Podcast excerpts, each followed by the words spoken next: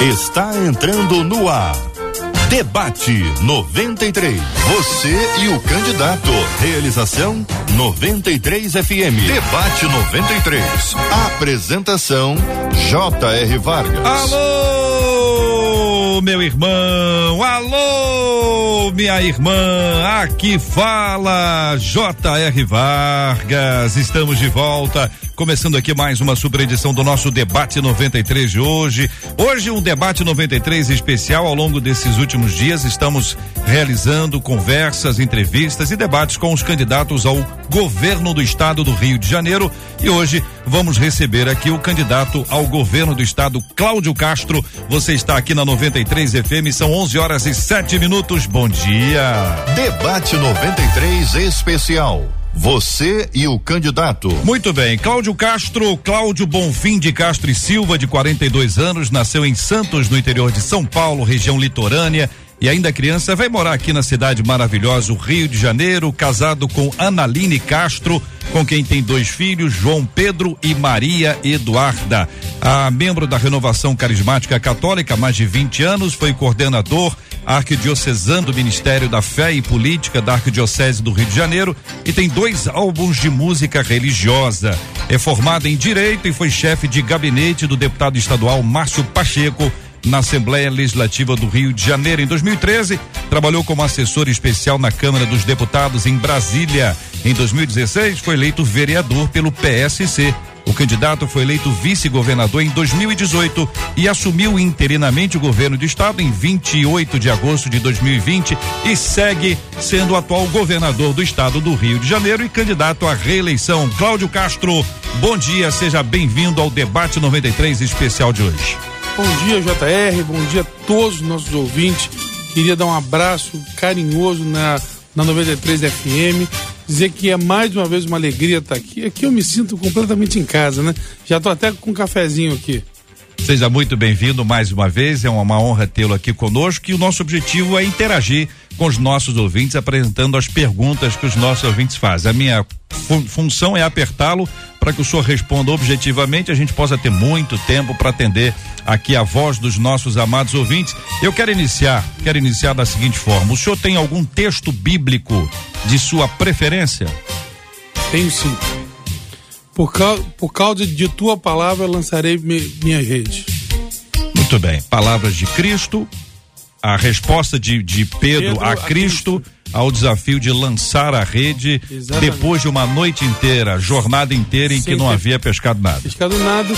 O Jesus convida ele a voltar para o alto, pro alto mar, fala do Quinaldo, vá para águas mais, mais, mais profundas.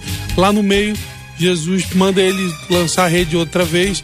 Ele mesmo descrente, porque sabia que não tinha pegado nada a noite, a, a noite inteira, vira para Jesus e fala: por, por causa da tua palavra, vou lançar de novo. Muito bem. Tá aí a palavra sobre esse assunto. São 11 horas e 10 minutos aqui na 93 FM. Então, a partir de agora, vamos começar as perguntas aqui no debate.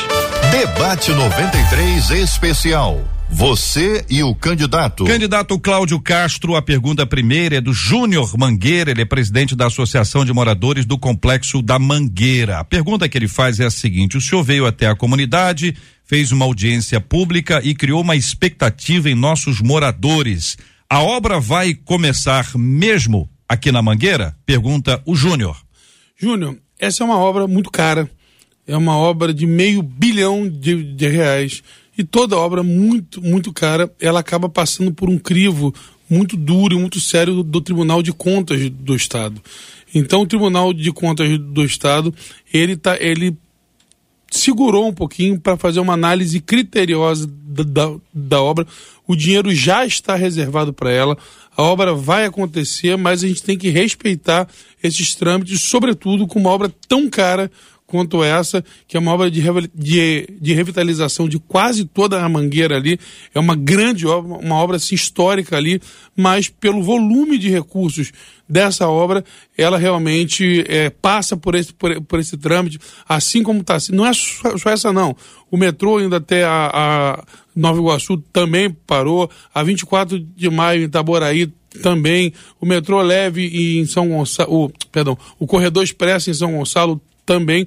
Essas obras de muito dinheiro, geralmente o Tribunal de Contas segura um pouco, um pouco mais para fazer uma análise criteriosa e que bom que o faz, porque assim a gente gasta o dinheiro público de uma forma mais correta e com mais qualidade. 11 horas e 12 minutos. O, o Juan Carlos, aqui de Campo Grande, ele diz o seguinte: segundo o IBGE, a taxa de desemprego recuou para 9,1% no país e as pessoas que trabalham na informalidade, esse número aumentou devido ao desemprego. A pergunta que ele faz quanto à questão da informalidade é quais as propostas para ajudar as pessoas que hoje trabalham por conta própria no Estado. É, a questão da empregabilidade é algo que a gente tem trabalhado muito. É, eu só estou há dois anos à frente, então é importante só a gente pautar que são só dois anos. E desses dois anos, um ano e meio em pandemia. Então foi realmente um tempo muito difícil que nós, que nós pegamos. Mas desde que eu assumi, é, nós já tiramos o Estado da, da 15 ou 16 colocação no CAGED, que é o dado que mostra esse, esse balanço entre vagas que fecharam e vagas que abriram. Nós passamos de 15 quinto, décimo, sexto para terceiro no Brasil. Foram, foram, foram mais de 258 mil novas vagas abertas. Agora, Cláudio, o que você está fazendo para melhorar ainda, que seria a pergunta seguinte? Estão fazendo infraestrutura no estado inteiro, obra, é, o Pacto RJ é o maior programa de infraestrutura da história do Rio de Janeiro e também reduzindo impostos. Fazendo isso, a gente vai fazer com, com, com que o Rio volte a ser mais atrativo. Já está dando certo, JR. Em dois anos foram 143 mil novas empresas inscritas na Juscerja, que é o local onde toda empresa que quer começar tem que se inscrever. Então, o Rio de Janeiro já está evoluindo. Nós temos esse, esse passivo da pandemia? Temos mas nós já estamos num processo de, re, de, retomada e com certeza um dos estados que mais retomou, por exemplo, na capital, Hoje, depois de muitos e muitos anos, a taxa de desemprego é de um dígito só, é 9,8, ainda é maior que a média nacional, mas já é bem melhor do que os 14 que eram, que, que eram antes. No estado inteiro está 12. Então a gente está trabalhando duramente. Foram mais de 15 mil vagas de FAETEC abertas. Hoje a gente tem 75 mil alunos na FAETEC se qualificando profissionalmente para que a gente possa fazer, como diria o jovem, esse matching. Uhum. Esse matching entre aquele que busca uma, uma vaga e aquela empresa que está chegando aqui e precisa de um funcionário qualificado. O Sérgio Alberto de Realengo pergunta qual o seu plano para melhorar a condição dos trens e metrô, aspecto que envolve transporte público, sempre tão importante e presente no dia a dia da nossa população. São duas situações bem diferentes. A do metrô, nós conseguimos agora ajustar, né? É, já, já fizemos um, um, um, grande ajuste no metrô, o metrô voltou a evoluir. É, estamos agora é, em plena licitação para expandir o metrô da Pavuna até, a, até Nova Iguaçu. Serão 13 estações na Baixada Fluminense. A Supervia é um problema mais grave. É uma, é uma concessão muito ruim, mais de 15 anos de problema que essa concessão tem. É, lembrando que o concessionário de hoje é o mesmo do Japão, que é considerado o melhor do mundo lá. Então é uma concessão muito ruim. O que, que o Estado fez? O Estado fez é, uma comissão que demonstrou que o grande problema da Supervia hoje é operação e manutenção. Então fizemos um acordo com ele, depositamos numa conta 250 mi milhões de, de, de, reais. Então, na verdade, o valor todo é esse. Já depositamos a, a primeira parcela e faremos esse investimento de 250 milhões na operação e na manutenção, para que a gente possa é, é, ajeitar as estações. É, eles estão fazendo agora o aterramento de todos os, os cabos, estão arrumando os trens, arrumando os trilhos, para que esses atrasos todos acabem de uma vez por todas e eu não tenho dúvida que em pouco tempo a gente vai começar a sentir a melhora graças a esse investimento que o Estado do Rio de Janeiro já está fazendo hoje e garantindo que enquanto não melhorar o serviço, não tem aumento de passagem. O aterramento dos cabos, como o senhor disse, é a expectativa de que os trens não parem mais por causa Exato. do roubo dos, dos, dos cabos, do que tem acontecido constantemente, né, governador? Não é esse o maior problema, tá? Esse se junta a outros problemas. O, o problema maior hoje é a manutenção dos trens e a, e a operação, porque como como a gente passou na, na pandemia, e a gente não pode esquecer, JR, uhum. que o Brasil foi um dos únicos países que não ajudou o transporte público. Então criou-se uma, é, é, uma, um desequilíbrio enorme nesses contratos. A gente está reavaliando esse, esse equilíbrio. No dia 30 de novembro, a gente tem um encontro com a, com a, com a Supervia para ver o que a gente vai fazer, é, se melhorou o serviço, se, se, não melhorou. Mas a gente já tem trabalhado nessa operação, no, no aterramento dos cabos, na reforma das estações e principalmente na manutenção dos trens para que possam acabar esses atrasos e possa melhorar o serviço para a população. A nossa ouvinte Leia Rios, aliás, eu quero aproveitar, Leia, para dizer que você pode encaminhar perguntas agora para o debate 93 especial. Você e o candidato acolhemos com carinho, com respeito, o candidato ao governo do estado do Rio, que é o governador Cláudio Castro. Você pode encaminhar para a gente pelo nosso WhatsApp, que é o 2196 803 8319 21 968038319. A Leia, que está acompanhando a gente, diz o seguinte: Eu moro no Jardim Anhangá, terceiro distrito de Caxias. Gostaria de saber seus projetos para iluminação desde o início do arco, o arco metropolitano aqui em Saracuruna. Também sobre policiamento na Washington Luiz, pois estamos tendo muitos assaltos ah, de ônibus ou a ônibus e poucas viaturas nas rodovias da Baixada. Vamos, vamos lá. A questão do arco metropolitano, o arco metropolitano, ele em 2018, antes de eu assumir, ele foi devolvido para o, para o governo federal. E o arco metropolitano, ele já está agora numa, numa, rodada de, de concessão. É, ele se já não foi nessa última, ele está na próxima. Realmente eu não tenho a informação aqui, mas ele, ele será concedido.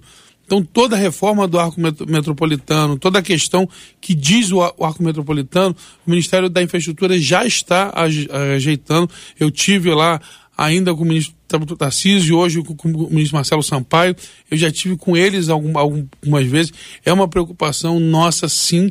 Inclusive, eu coloquei à disposição falei que o Estado, se eles quisessem, faria a iluminação de, LED toda. Já há uma licitação em curso no, no Departamento de Estradas e, e Rodagem, mas tem realmente essa questão da nova concessionária que, que vai entrar tudo, o Estado só vai botar dinheiro se for baixar o valor do pedágio. Se não for baixar, a gente, a gente não vai botar esse, esse, esse, dinheiro. E sobre a questão da, da polícia, é, nós estamos melhorando o policiamento cada dia, comprando mais, mais viaturas. Infelizmente, por causa do Covid, daquele, do, de tudo fica em casa, é, não tem carro para entregar hoje. Nós já tivemos duas licitações desertas, é, não tinha carro para entregar, nenhuma montadora quis e a gente realmente está tentando comprar já desde o início do ano mais viaturas. Agora conseguimos, acho que mais um mês aí a gente vai estar começando a entregar as viaturas e com certeza voltar aquele policiamento mais ostensivo que estava até o, o, começo do ano. E viatura assim, ela vai quebrando e, e a gente vai ter que e, e a gente vai repondo tudo. Mas em virtude da pandemia, nós já tivemos duas licitações desertas, ou seja, ninguém quis vender para o Estado porque não tinha carro para entregar. Felipe Barros faz uma pergunta e toca num ponto sensível, polêmico e recente que o senhor tem respondido e eu gostaria que o senhor esclarecesse isso para os nossos ouvintes, especialmente para o Felipe. Felipe Barros, a pergunta dele é a seguinte: o que o senhor fará para que não haja corrupção na máquina pública, como, por exemplo, aqueles que recebem dinheiro na Fundação CEPERG? Ele une as duas coisas. E eu queria que o senhor esclarecesse se elas estão unidas, se elas não estão unidas e o que que foi esse negócio do CEPERG aí que está todo mundo falando sobre esse assunto. Vamos lá. O que é a questão do CEPERG? O governo do, do Estado há muitos anos não fazia política social. O governo do Estado não tinha política social nenhuma. E nós, então, com a recuperação financeira do Estado, nós, nós, nós voltamos a, a fazer essas, eh, essas políticas públicas. Infelizmente, o Rio de Janeiro hoje está em regime de recuperação fiscal. Então, ele não pode contratar pessoas. Ou seja, a princípio a gente não poderia fazer esses programas sociais. E a Fundação CEPERG foi o local escolhido por lá ser uma bolsa para que a gente pudesse fazer. São, são dois mil núcleos de esporte, núcleos de, de cultura, trabalho com, com Casa do Trabalhador. Infelizmente, algumas pessoas se utilizaram de uma coisa que era boa que era para atender a população para fazer coisa, coisa errada. Imediatamente, o que, que eu fiz, JR? Eu paralisei os programas, para que a gente chamei o Ministério Público, fui, fui eu até o Ministério Público para pedir ajuda para eles para investigar. E no dia de ontem, é, aliás, montei uma comissão para que a comissão pudesse levantar. No dia de ontem, eu extingui seis programas que, que eu extingui na, na CEPERG. Eles vão passar para as secretarias, é, abrir auditoria para tudo e aquelas pessoas que tinham duplo, duplo vínculo, eu abri um processo administrativo disciplinar para cada pessoa que estava irregular, para que essa pessoa devolva o dinheiro para o erário. Foi o que é, o que é o que a gente fala. É um governo muito grande, problemas podem acontecer. A grande diferença é como a gente encara esses problemas. Aqui a gente não foge deles. Se o problema acontece, o que, que o governador faz? Para, corrige e avança. A gente não fica jogando para baixo do, do tapete, dizendo que, que não tem, que não acontece nada. Teve pro, problema? Teve. Graças, graças a Deus descobrimos a tempo, é, paramos e agora estamos corrigindo para voltar aos programas sociais, com certeza, agora dentro das secretarias, como falou o Ministério Público, mas eu te garanto uma coisa, de, de, de 2 mil, mil, mil núcleos, a gente não tem problema nem 100. Então, assim, é, 73 mil jovens deixaram de ter atendimento, porque infelizmente às vezes os bons pagam pelo, pelo, pelos maus. É, programas, por exemplo, Bolsa Família teve muito problema ao longo do tempo. Agora o auxílio emergencial teve muito problema. Toda vez que se cria um, um programa novo, esses, esses problemas infelizmente acontecem. O que, que a gente tem que fazer? Parar a política pública? Nem pensar. Qual é, nosso, qual é o nosso papel?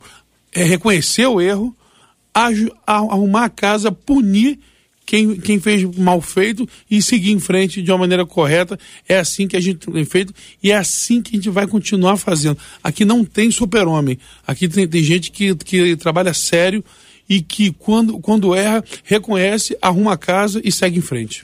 Muito bem. O Cláudio Coutinho ah, diz que é enfermeira há 25 anos e durante esse tempo ele conta: sempre trabalhei em dois empregos e quando quase conquistamos o nosso piso, veio o ministro e mesmo estando tudo certo, voltamos à estaca zero, é a fala do nosso ouvinte Cláudio. Estamos nas ruas, e isso aconteceu até ontem, há um anúncio de possibilidade de retorno, a, greve, estamos nas ruas, porém quero saber se o senhor concorda com o nosso piso e se podemos contar com o senhor a partir de agora também.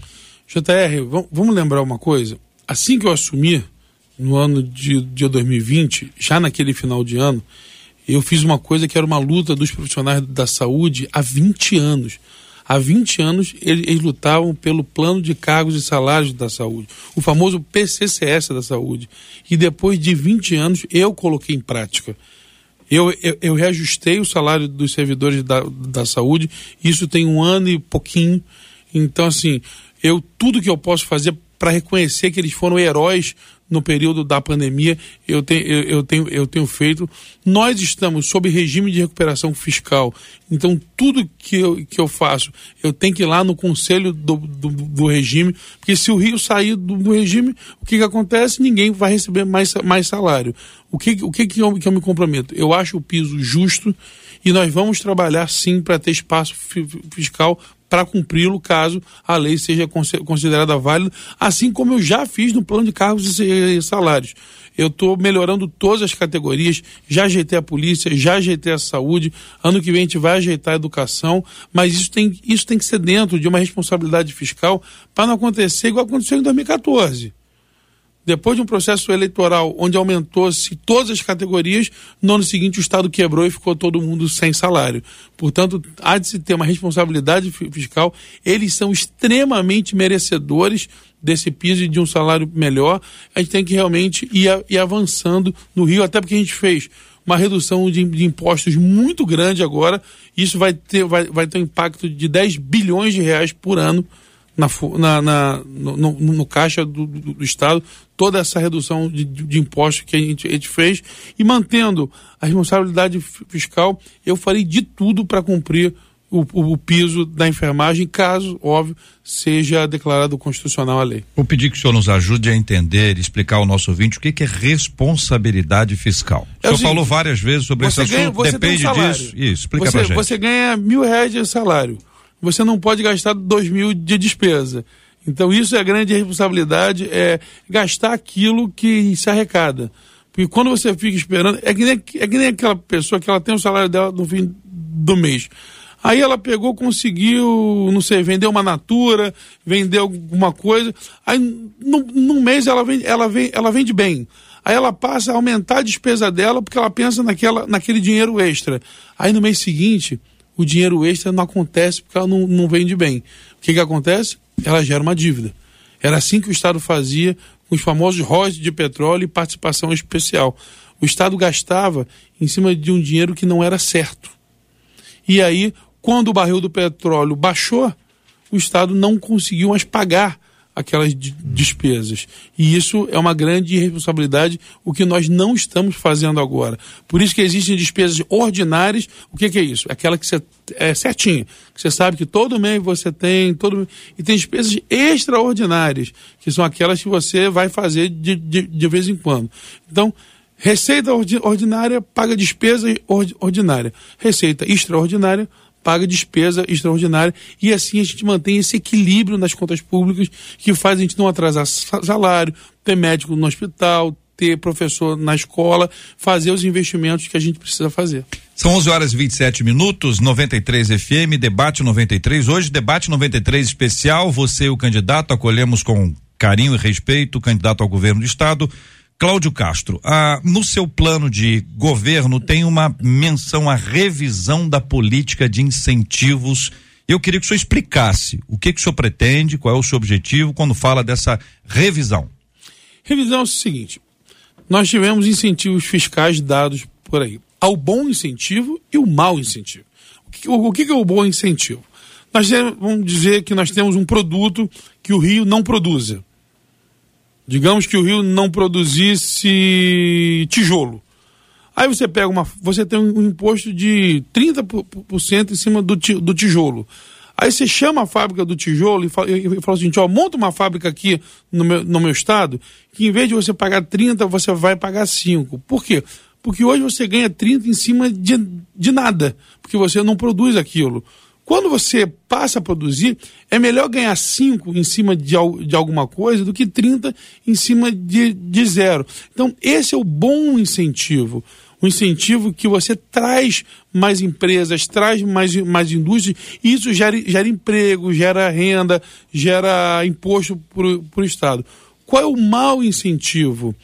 É aquele que você não tem nenhum ganho para o Estado que ele possa ser feito ou, ou por corrupção, ou por lobby, ou por alguma coisa. Esses serão revistos. Esses, com certeza. O bom incentivo, ele vai ser mantido e vai ser ampliado.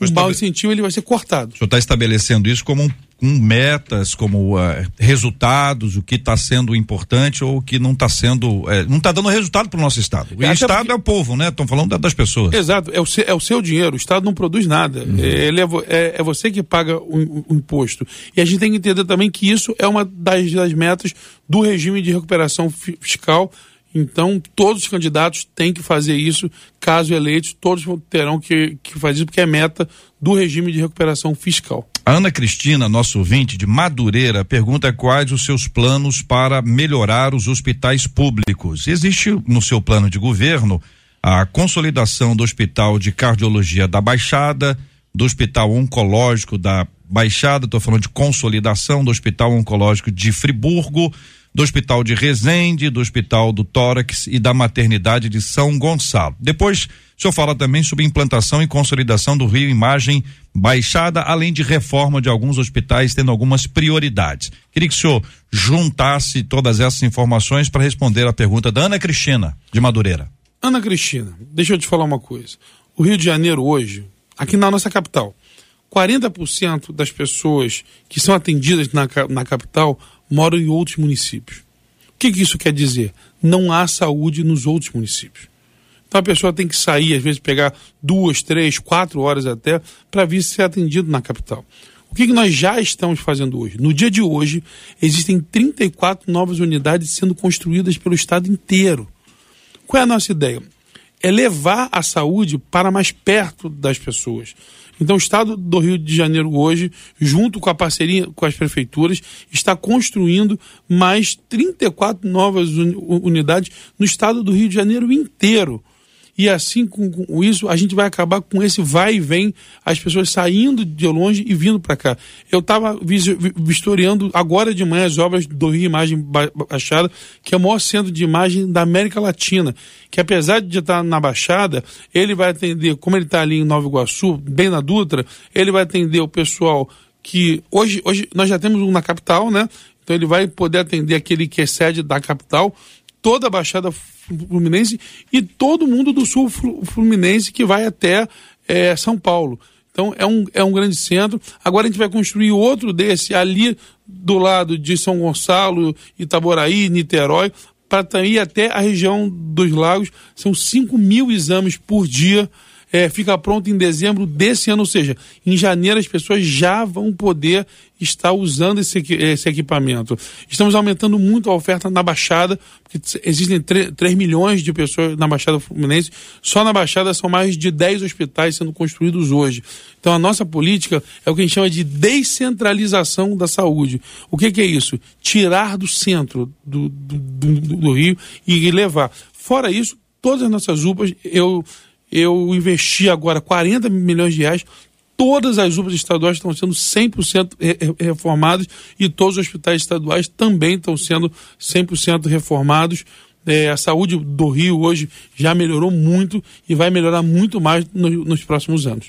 Danilo Souza de Santa Cruz, ele diz o seguinte: no dia 20 de janeiro, o senhor esteve presente em um evento de inauguração da obra de construção de uma unidade escolar mais precisamente em Guaratiba. Aí ele diz: hoje, 15 de setembro, ele escreveu ontem, dia 14 de setembro, o terreno está como no dia 20 de janeiro, ou seja, nada de obra.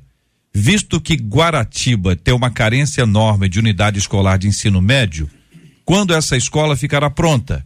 E como o senhor vai resolver o problema da falta de vagas para o ensino médio?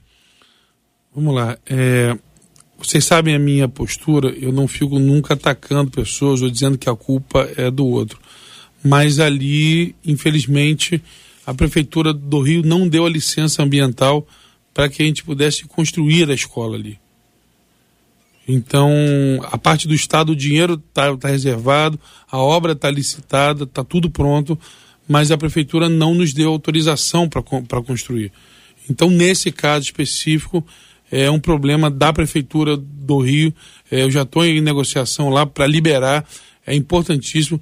A gente está construindo 25 escolas pelo estado inteiro hoje, inclusive dentro da Cidade de Deus está sendo construída uma. É, em Realengo está sendo construída outra, em Rio das Ostras está sendo construída outra. É, nós temos um déficit de vagas diurnas, porque em algum momento da história as pessoas quiseram é, os, os políticos que quiseram juntar as escolas estaduais e municipais num lugar só. Então o município fica com a manhã e tarde e o estado fica com a noite. E isso gerou um déficit de, de vagas diurnas, ou seja, durante, durante o dia enorme. E a nossa proposta é zerar esse déficit ao longo dos próximos quatro, quatro anos. Lembrando, é, dos dois anos que eu estou, um ano e meio a escola ficou fechada. Então, assim, só a partir de agora que a gente tem condição de fazer esse, esse, esses investimentos. Eu, dos dois anos que eu estou à frente, um ano e meio quase foi em pandemia, um ano e meio com, com, com escola fechada. E nós, o ano que eu peguei, em 2020, nós tínhamos uma, um, o déficit, que é o quê? Déficit é o que você vai gastar mais do que você arrecada. Então, o ano que eu assumi, que era 20, o déficit era de 10 bilhões, no ano seguinte, 21, o déficit era de 20 bilhões e esse ano, graças ao nosso trabalho, nós temos um superávit. Ou seja, o Estado vai arrecadar mais do que ele gasta de 3 bilhões. Então nós não tínhamos, a gente, como diria no popular, a gente vendia o café da manhã, o almoço, o lanche e a janta para tentar tomar um cafezinho à noite e não morrer e agora o Estado volta a ter capacidade de, de investimento graças ao nosso trabalho de, de reorganização das contas públicas.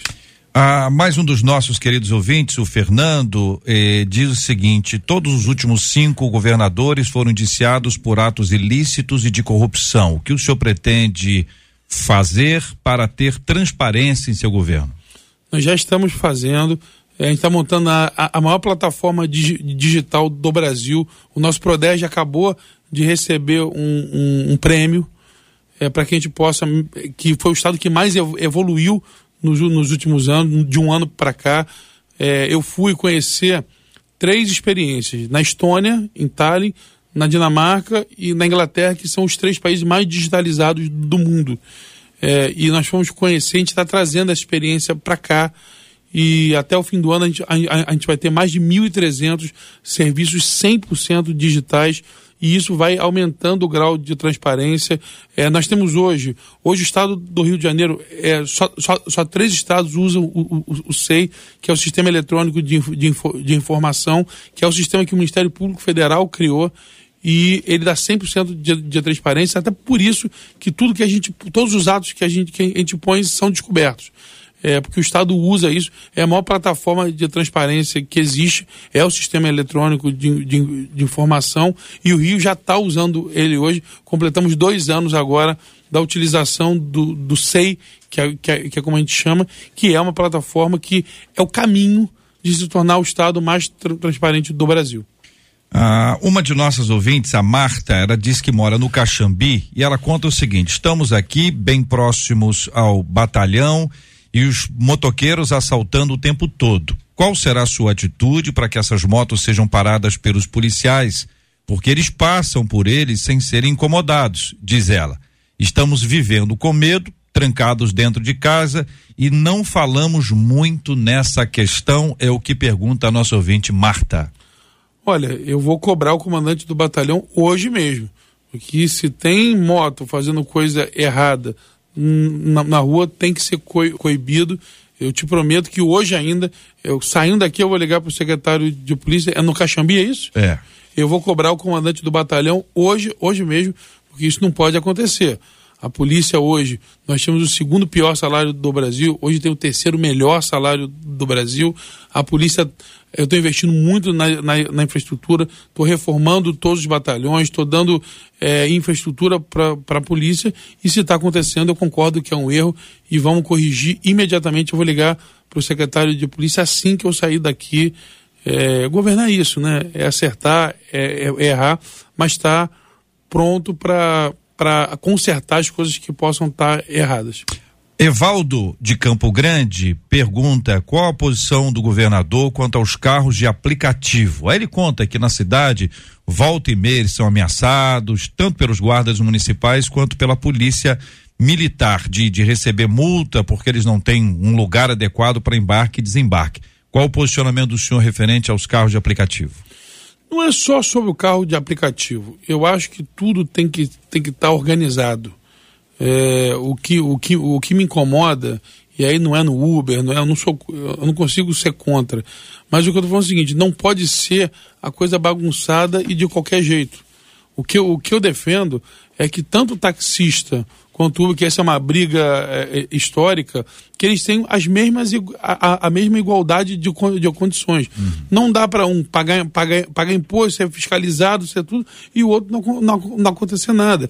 Eu acho que a gente tem que ter esse livre comércio, é, essa livre atividade, desculpa, ter essa livre atividade, mas não que ela seja livre para todos. Uhum. Porque não dá para você ter duas categorias, onde uma é fiscalizada, uma tem toda uma questão e a outra não é.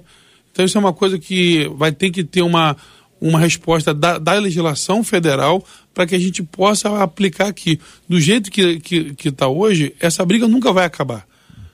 Então, ou a gente organiza isso, ou vai continuar o, seguinte: politicamente, um a favor do táxi, outro é, é, a favor do Uber. Isso aqui não é política, isso aqui é a vida das pessoas. É a vida do, do, do taxista, é a vida do, do, motorista do Uber. O que cabe ao governador do estado é organizar isso. Na verdade, isso, isso nem é o governador, isso é a prefeitura. É organizar isso para que os dois possam trabalhar em igualdade de, de condições e se tem uma justiça é, em condições para que, para que a gente possa organizar a cidade, organizar o, o, Estado. Lembrando que a questão do Estado é, é intermunicipal. Então, essa questão é, ela é gerida pela Prefeitura. Muito bem. Terceirizados de escolas estaduais. É a pergunta que faz a Flávia. Gostaria de saber do governador o que ele pensa em fazer com os terceirizados das escolas estaduais que estão, segundo ela, esquecidos pelo governo. Esquecidos pelo governo. Eu, eu respeito a opinião, mas eu discordo. Acho que a gente tem trabalhado sim, está todo mundo recebendo em dia, todo mundo tra tra trabalhando, a escola voltou agora depois de dois anos. É, vamos, vamos tratar com o mesmo respeito e carinho que a gente trata todo, todo mundo. É, se há uma reclamação pontual, tem que entender qual é a reclamação, mas eu só não concordo com a afirmação de que estão esquecidos, estão todos com salário em dia, estão todos trabalhando, num tempo onde a gente acabou de falar de um, de um desemprego alto, é, o Estado mostra que está contratando, que está tá trabalhando, que está botando para funcionar. Tem que entender o que, em que ponto ela acha que eles estão esquecidos. É, essa fala geral, eu, eu, eu, vou me permitir discordar dela, mas tem que entender qual é, qual é, qual é o ponto. Se tem algum problema pontual, a gente, a gente resolve, senta, debate, discute. Eu só não concordo com essa fala genérica de que estão esquecidos, estão recebendo em dia, estão trabalhando e estão tendo emprego, graças a Deus. O Bruno pergunta o que o senhor tem a dizer sobre a despoluição da Baía de Guanabara. É uma meta. É a minha maior meta, meta hoje. Nós fizemos a concessão da SEDAI, isso está contratualmente claro.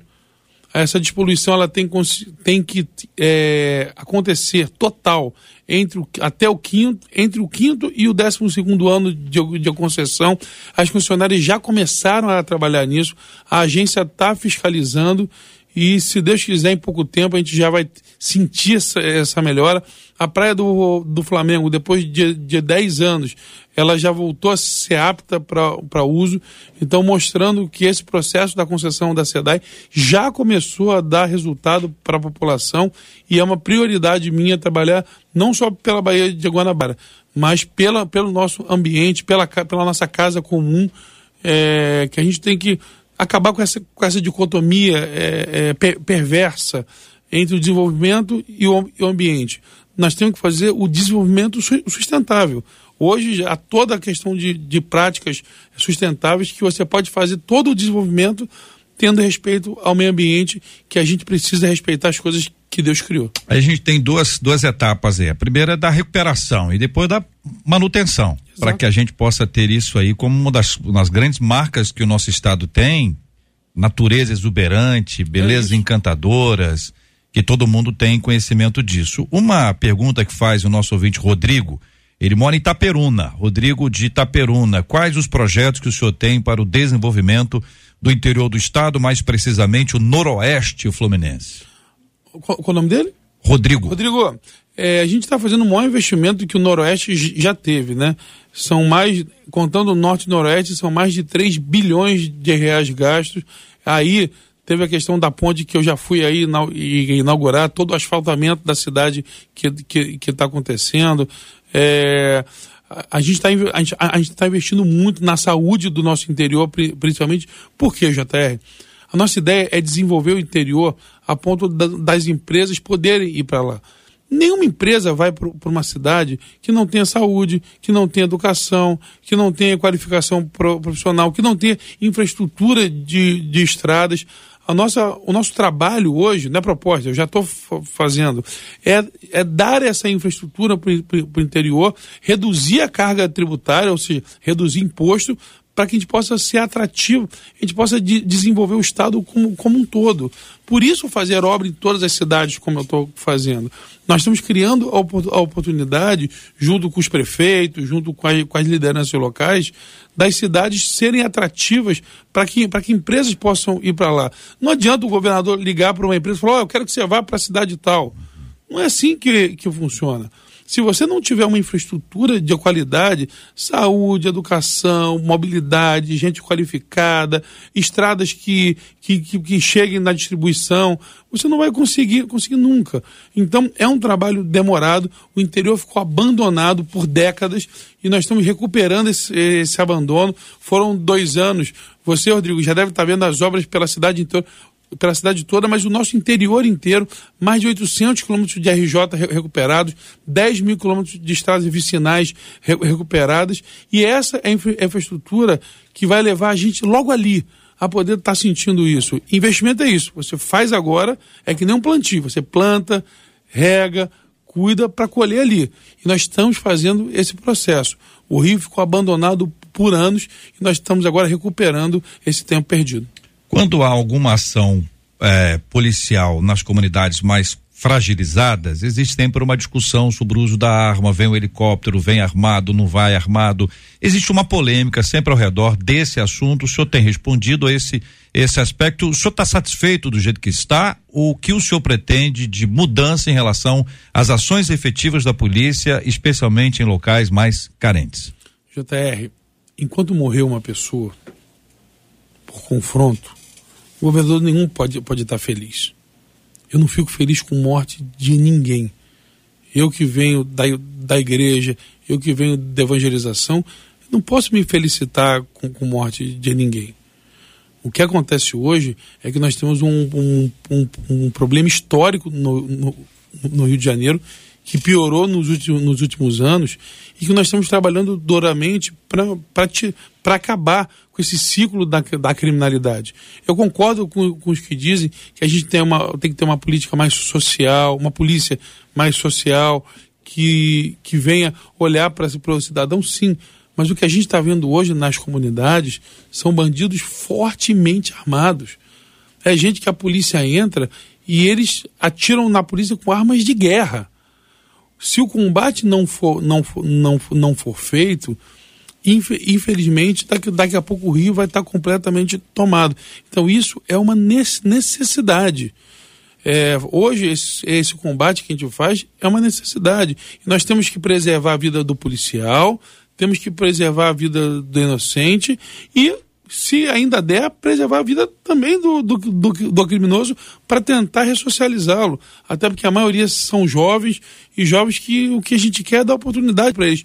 Por isso os núcleos de esporte do CEPERG, por isso abrir tanta vaga de Wi-Fi Tech, por isso baixar imposto, por isso criar pro, programas sociais, para que a gente possa disputar esse jovem com a, com a criminalidade. Eu quero disputar, eu estava disputando 73 mil vidas de jovens com núcleo de, de esporte. Infelizmente, eh, os meus adversários quiseram trans, transformar uma questão administrativa num, num, num escândalo. Sabe quem perdeu? Foram 73 mil jovens que perderam os, os núcleos de esporte, que eu estava disputando a vida, a vida deles com traficantes. Então, o que a gente está fazendo hoje é uma política de valorizar a polícia, de melhor, melhorar a inteligência. Já montamos o centro de monitoramento na, na Baixada, reformei todo o centro integrado de comando e controle, que a tecnologia era da Copa do, do Mundo ainda. A gente sabe no celular nosso, depois de três anos, não, não, não vale nada. Imagina uma tecnologia de, de, de monitoramento de 2013, 14. Se foi implantado para a Copa de 14, isso, isso foi comprado em 2011, 12. Ou seja, a gente está falando em 10 anos de, de defasagem. É, com, comprei 21 mil câmeras corporais, agora comprei 35 drones. Ou seja, a gente está melhorando a inteligência, a investigação e a infraestrutura da, da polícia, juntando isso com esses programas so sociais que a gente possa de verdade tirar o jovem da, da criminalidade. Eu vou disputar cada jovem, cada alma com esse, com esse traficante. Por isso que a gente tem que voltar aos programas so sociais. Vão voltar. Se o Ministério Público e o Tribunal de, de, de Contas não gostavam daque, daquele modelo, é importante lembrar só que não foi eu que, que inventei a metodologia do CEPERG. É há 30 anos assim. Há 30 anos é da mesma forma. Se não é o que eles querem agora, a gente muda. Ok, governar isso é arrumar a casa. Mas o que a gente precisa é não acabar esses programas e eu garanto, eu vou disputar a vida de cada cada alma desse jovem, eu vou disputar para que ele não entre na criminalidade. Estamos no debate 93 de hoje, debate 93 especial com o governador Cláudio Castro, você e o candidato. Pergunta da Valéria, tá no Jacarezinho. Como vai ficar o programa Cidade Integrada no Jacarezinho, já que não recebemos nenhum serviço social? É o que a nossa ouvinte Valéria afirma. O que verdadeiramente vai acontecer com este programa? Pergunta Valéria.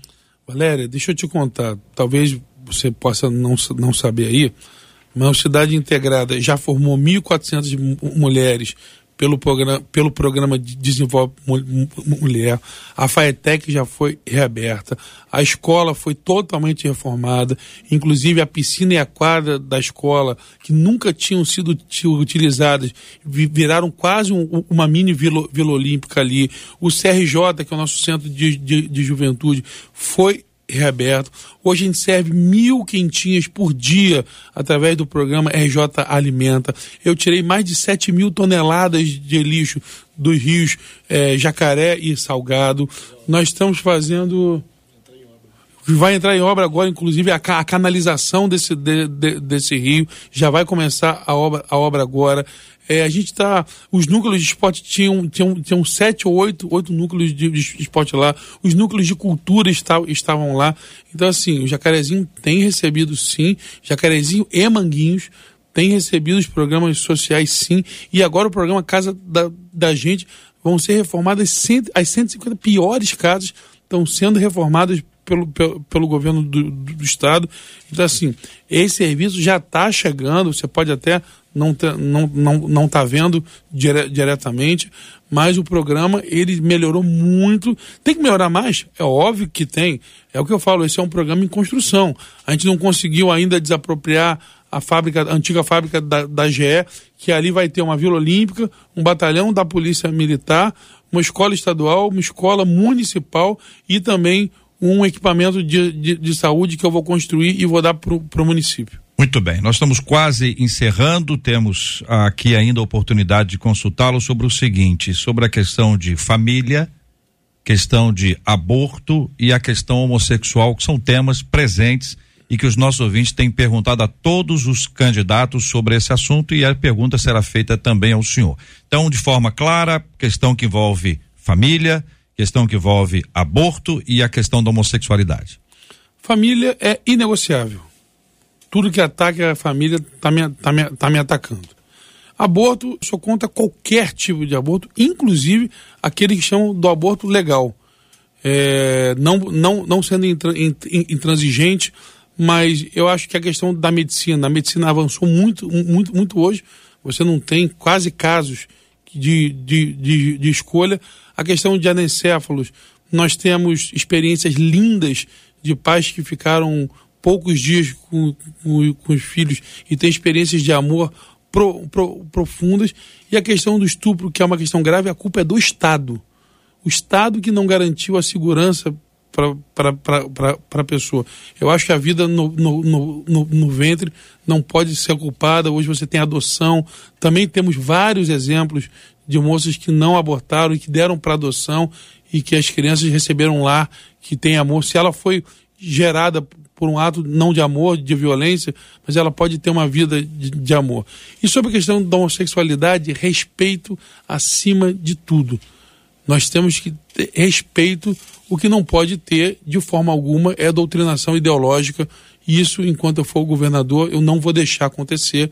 Mas o respeito, a garantia, a segurança, a garantia aos, aos direitos, igualdade como, como, como qualquer um outro. A gente não tapa o sol com a, com a peneira. Há uma questão de violência, sim, e ela tem que ser combatida, sim.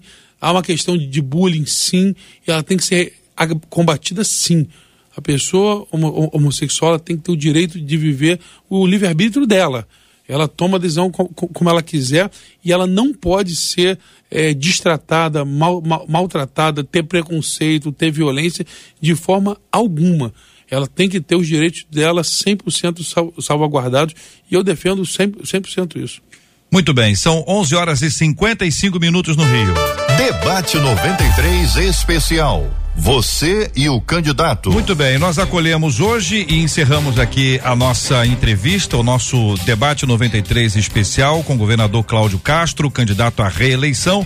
E como temos feito, nós vamos compartilhar com ele um exemplar da Bíblia, uma capa bonita, a Bíblia que o senhor já conhece, já canta a Bíblia e de uma forma especial vai receber como um carinho e como marco dessa presença do senhor nessa ação da 93 FM para ouvi-lo tem agora a oportunidade para suas despedidas, governador Cláudio Castro. Queria agradecer mais uma vez a Rádio 93 a oportunidade. Está é, chegando o dia da eleição, está chegando o dia da gente tomar a decisão sobre rumos dos nossos próximos quatro, quatro anos. É, queria, em primeiro lugar, pedir a tua, a tua oração, que além de candidato, eu também sou governador hoje, então a gente tem um Estado para tocar. Então você da Rádio 93, pedir a sua oração pela minha vida, pela minha família, pela, pela minha equipe, pelas decisões que eu tomo todo, todo, todo dia e pelo nosso Estado.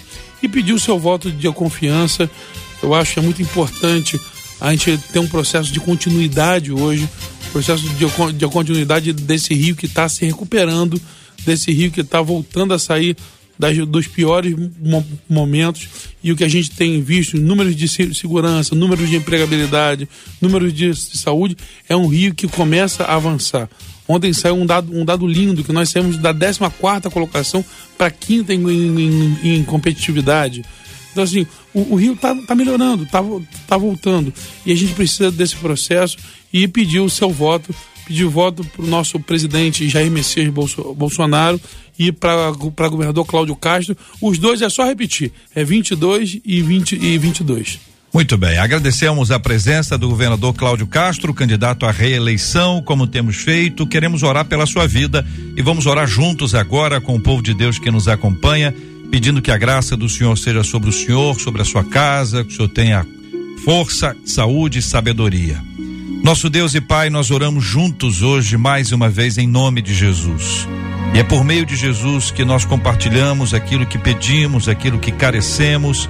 E queremos incluir nesta oração a vida do governador e candidato à reeleição Cláudio Castro, que o Senhor dê a ele sabedoria, graça, saúde, que o Senhor abençoe com ele a sua casa, todos os seus, que ele seja fortalecido em seus propósitos e que o evangelho de Jesus seja diariamente, cada dia mais presente em sua vida. Cuida dele, cuida de todos os nossos amados ouvintes, cuida daqueles que estão enfermos a fim de que sejam curados, cuida também daqueles que estão enlutados para que sejam consolados e confortados pelo Senhor. Muito obrigado, Senhor Deus, por esse dia. Nós te agradecemos e glorificamos o nome do Senhor, em nome de Jesus. Amém. Amém.